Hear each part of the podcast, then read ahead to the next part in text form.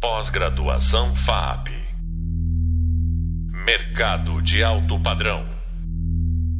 Olá a todos, sejam bem-vindos ao Ágil, nosso podcast sobre metodologias ágeis aplicadas. Eu sou o professor Robson Santos, doutor em design, mestre em educação, arte e história da cultura, pedagogo e o autor da disciplina Metodologias Ágeis Aplicadas. É um prazer tê-los como ouvintes do nosso podcast. No Hub de Leitura falamos sobre o Scrum e no programa de hoje vamos falar sobre a importância da reunião diária para a aplicação desta metodologia. Fiquem comigo. Retomando um pouquinho, vamos lembrar que a Daily Scrum é uma reunião diária que deve durar no máximo 15 minutos. Isso mesmo, vocês não ouviram errado. 15 minutos. Pois mais do que isso se torna perda de tempo e foco. Olha que desafio nós temos aí numa reunião de 15 minutos.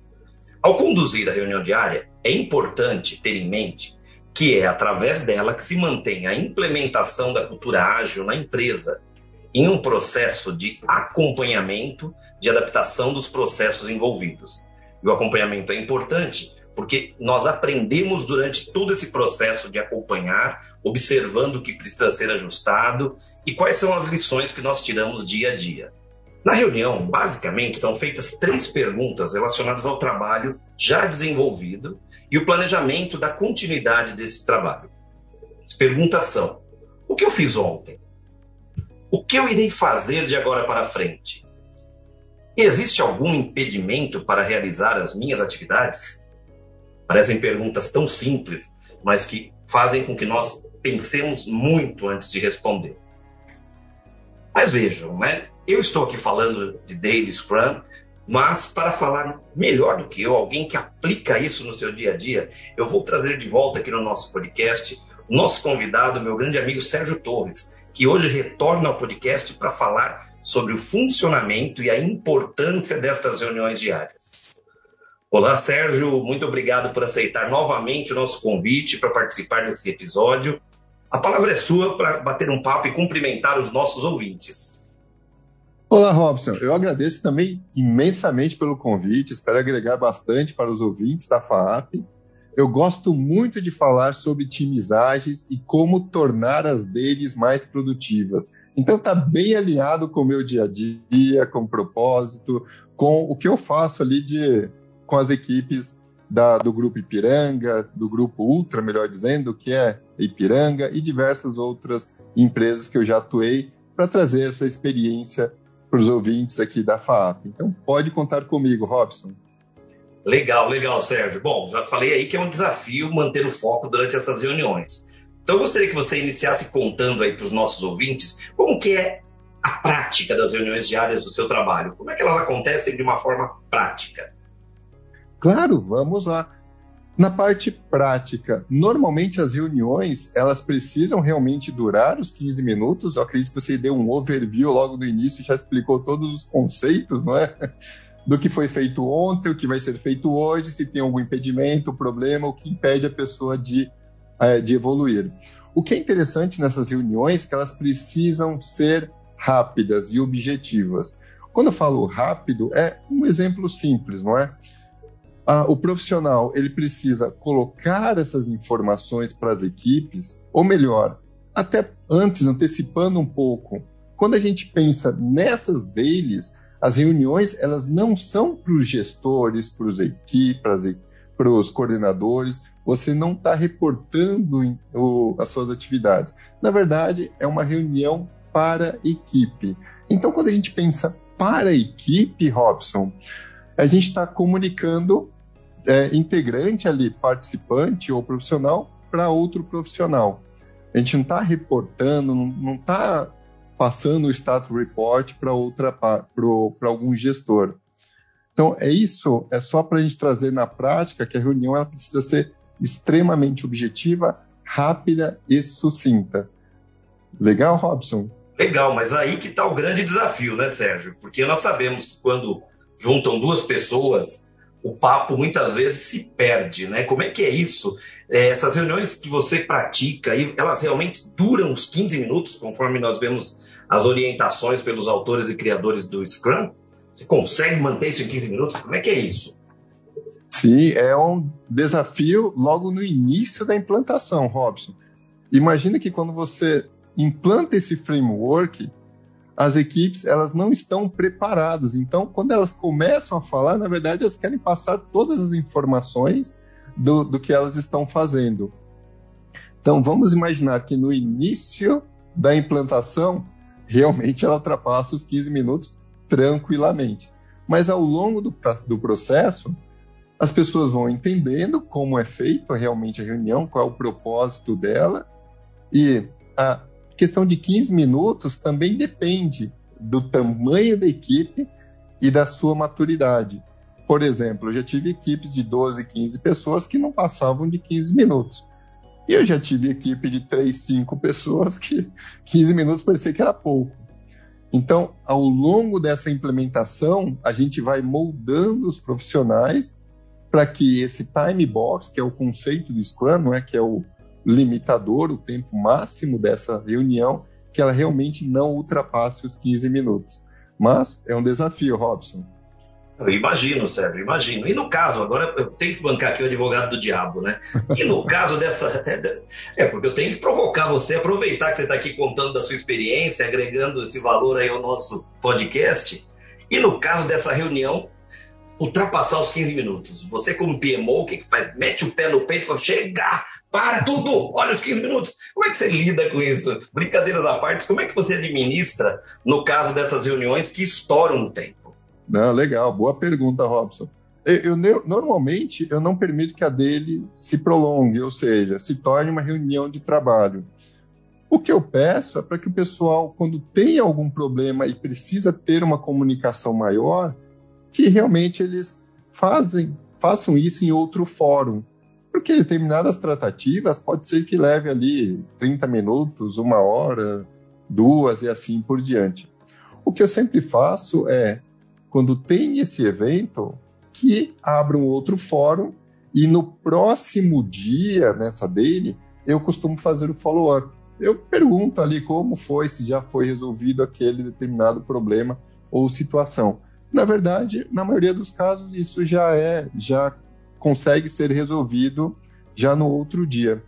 O que eu vejo como um, um grande problema é que, já imaginou uma reunião com 10 pessoas, oito ficarem ali escutando, absorvendo, mas algo que talvez não faça sentido para eles, seja se torna um desperdício de tempo para os demais. Agora, é, existem reuniões que sim, que precisam, essas deles, elas acabam se estendendo, mas são casos de extrema urgência, alguns problemas específicos. E aí, normalmente, o que eu sugiro para a equipe, né? Eu peço para que fiquem na reunião, eu primeiro faço ali com as equipes a dele e acabou a dele ali no máximo de 15 minutos, eu peço para que determinados profissionais fiquem na sala para que o assunto seja ali tratado. E eu libero os demais para que eles façam ali, continuem com o trabalho deles e não, não gere é, esse desperdício de tempo. Porque a gente sabe, não é, Robson? Imagina 10 pessoas na reunião e oito ficarem só escutando assuntos que talvez não sejam pertinentes para ele. Então, é assim que eu costumo administrar, Robson. Legal, legal, Sérgio. Isso é importante, né? Porque eu fico imaginando, como você falou, a questão da maturidade, você começar esse trabalho de implementação das Davis, e nós vemos nos livros, vemos na teoria, tudo muito lindo.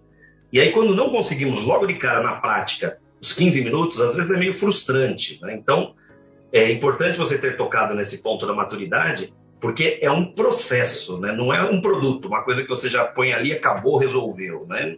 E é justamente a questão dessa maturidade, a não meu ver, né, que faz com que os membros desse time participem mais ou menos né, dessa reunião. É isso, Sérgio? Isso, exatamente. Tem alguns que participam. É, na verdade, a gente estimula todos a participarem, porque na verdade eles estão colocando ali o progresso de suas atividades para as equipes. Então, eles estão colocando ali o seu dia a dia, colocando, eles estão trazendo as informações para junto da equipe. É, a gente tem dois cenários, até aproveitando, Robson. A gente tem um cenário que é presencial, Então, as reuniões diárias, as pessoas vão para uma sala de reunião, ficam na frente de um board, né, de um quadro Kanban, e ali eles colocam os avanços das suas tarefas, eles avisam ali, comunicam às equipes como que está o avanço de cada uma delas. Quando a gente pensa no ambiente remoto, Robson, já tem uma abordagem um pouco diferente. E hoje, não é, muitas empresas estão adotando tanto o home office como o ambiente híbrido, e essa parte da daily, ela acaba sendo feita no próprio ambiente, como o Zoom, Microsoft Teams e diversos outros. É, trazendo essa visão, então, do quadro Kanban, o estímulo do, do pessoal de participar acaba sendo um pouco maior, porque dependendo da reunião, por exemplo, vamos focar na daily. Nessa daily, é, os integrantes, cada um, eles podem ali começar a compartilhar o quadro e dar a sua opinião, dar, é, comunicar como que está, melhor dizendo, o, as atividades. É, até para exemplificar melhor, Robson, eu vou dar um exemplo de uma daily. Se a gente pensar, por exemplo, é, equipe de marketing, o que, que eles vão comentar? O integrante ele pode falar, olha, o que foi feito ontem. Então ele vai já chegar dessa forma.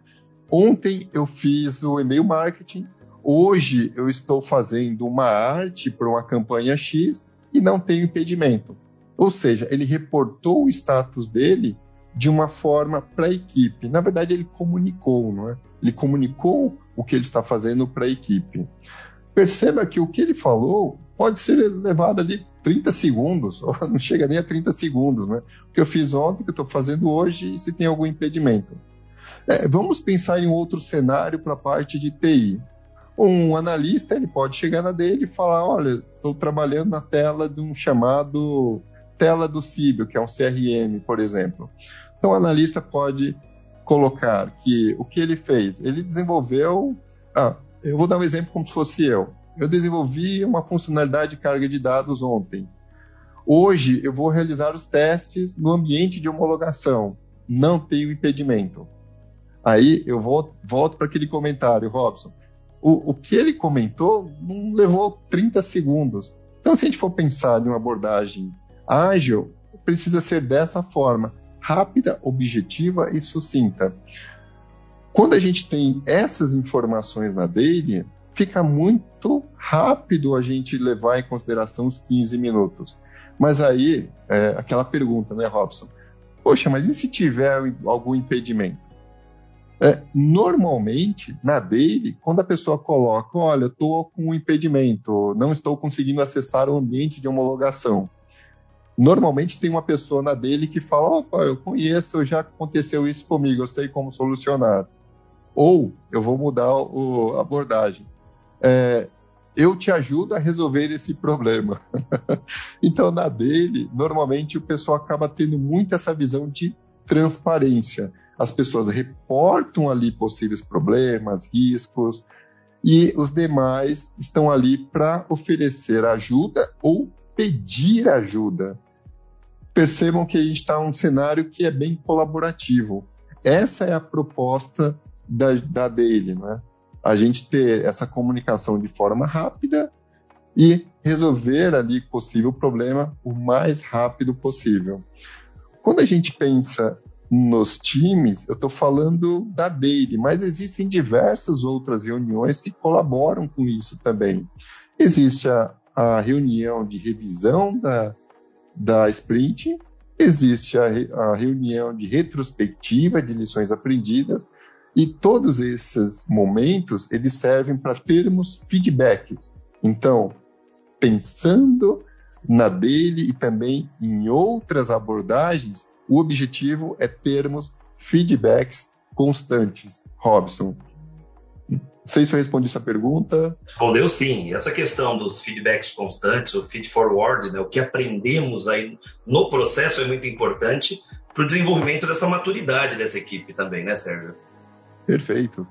E você percebe, como a gente falou do foco, né? Conforme as reuniões vão correndo, você implementou, no começo o pessoal se perdia com o tempo, e aí eles estão se soltando, vão ficando mais objetivos. Como é que você vê o crescimento desse foco da, da equipe em relação à participação?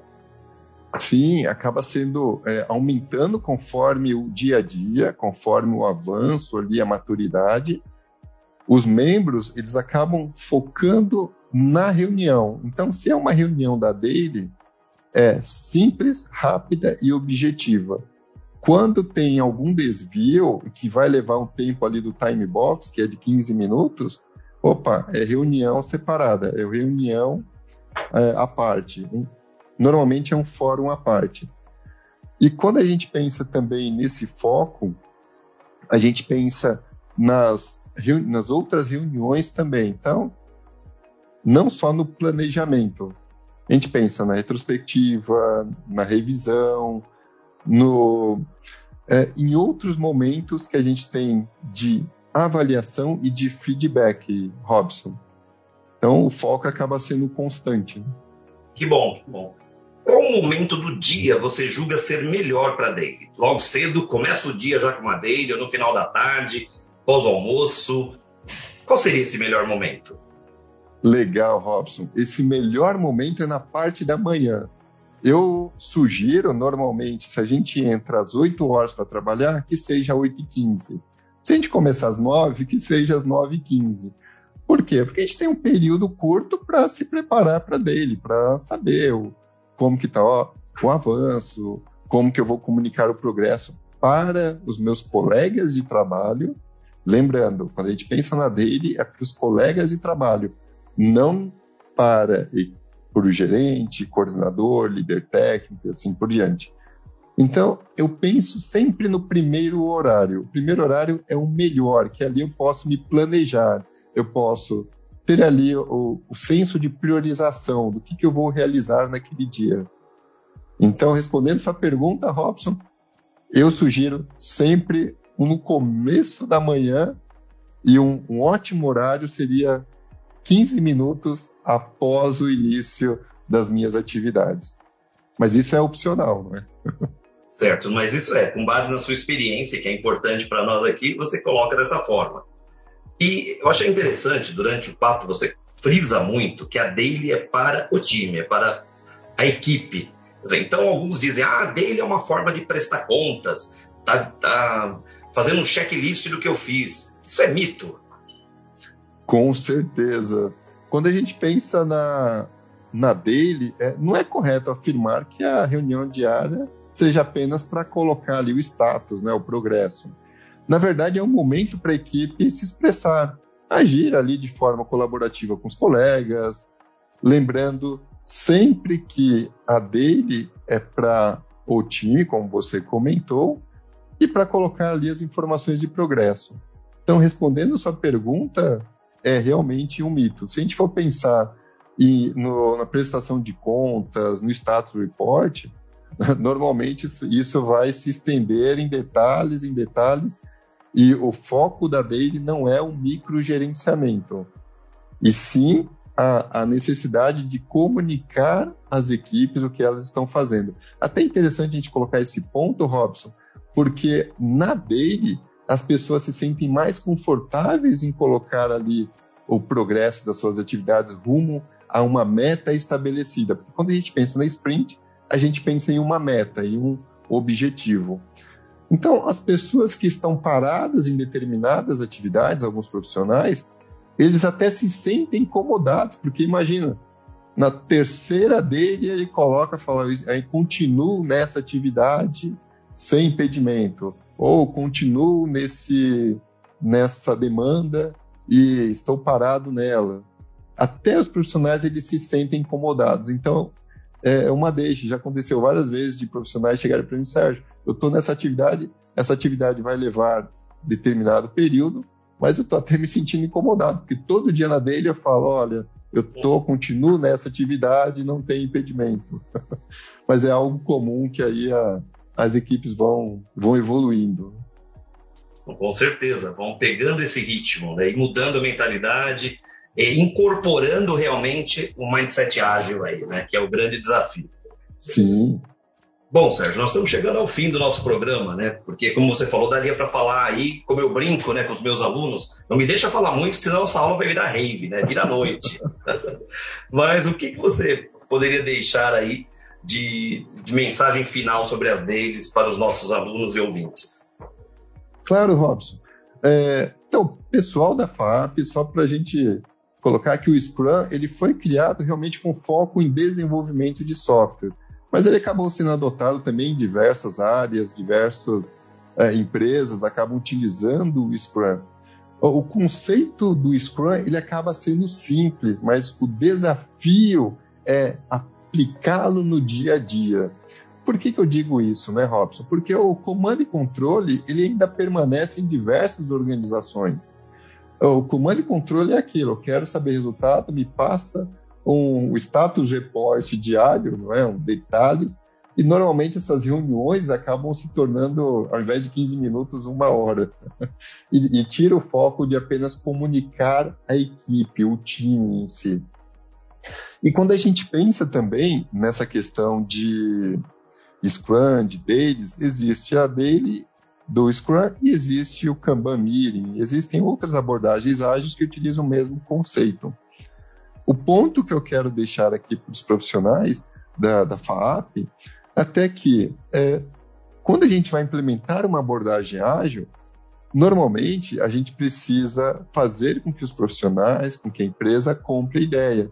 Não adianta a gente colocar ali uma Mercedes ou uma Ferrari para um, uma pessoa que não gosta de dirigir. A gente vai ter uma resistência imensa. Então, é, é, é fácil a gente conhecer o que é o Scrum, mas o difícil realmente é implementá-lo. E essa dele, ela traz muito essa questão de comando e controle, caso a gente não saiba implementá-lo da forma correta, Robson.